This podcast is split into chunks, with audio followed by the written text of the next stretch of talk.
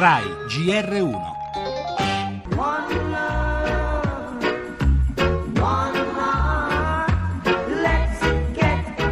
La partenza con Bolt che dietro Gatlin, eh? è dietro Gatlin Bolt, ma Bolt ancora una volta lo ha ripreso alla fine, 9.80 corretto in 9.81.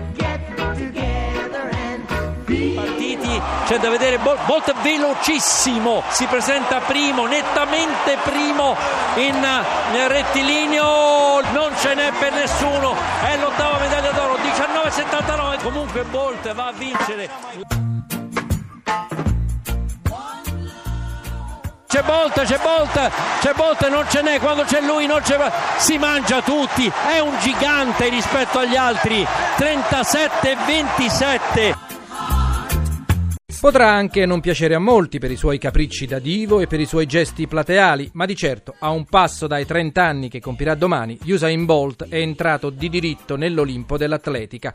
Il velocista giamaicano, fan di Bob Marley e DJ a tempo perso, trascina la sua squadra al successo nella staffetta 4% e centra l'attesissima terza tripletta, come a Pechino otto anni fa all'inizio del suo impero e come a Londra nel 2012. Tre Olimpiadi, nove ori nei 100, 200 e appunto nella 4%. Come lui solo il finlandese Pavo Nurmi e l'americano Carl Lewis. Una giornata, quella di ieri, che comunque, vogliamo ricordarlo, ha visto la splendida vittoria della nostra pallavolo maschile che battendo per 3 a 2 gli Stati Uniti accede alla finale con i padroni di casa del Brasile e la medaglia d'argento del 7 rosa di pallanuoto, sconfitto in finale dalle inarrivabili americane. E intanto, dopo la scorpacciata delle Olimpiadi, oggi per i 60 milioni di tecnici italiani torna Sua Maestà, il campionato di calcio. Le altre notizie del giornale, Mattarella al meeting di Rimini rilancia su immigrazione e solidarietà, Salvini lo insulta, il PD, il capo della Lega, chieda scusa. Grillo riprende il comando del movimento e irrompe sul palco di Giulianova a contendersi la scena i delfini, Di Maio e Di Battista.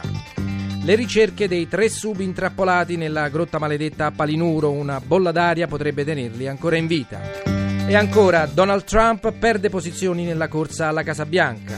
Burchini in spiaggia, anche Nizza dice no. E infine gli 80 anni di Carla Fracci e delle gemelle Kessler e nello sport, oltre alle Olimpiadi appunto, riprende il campionato di calcio.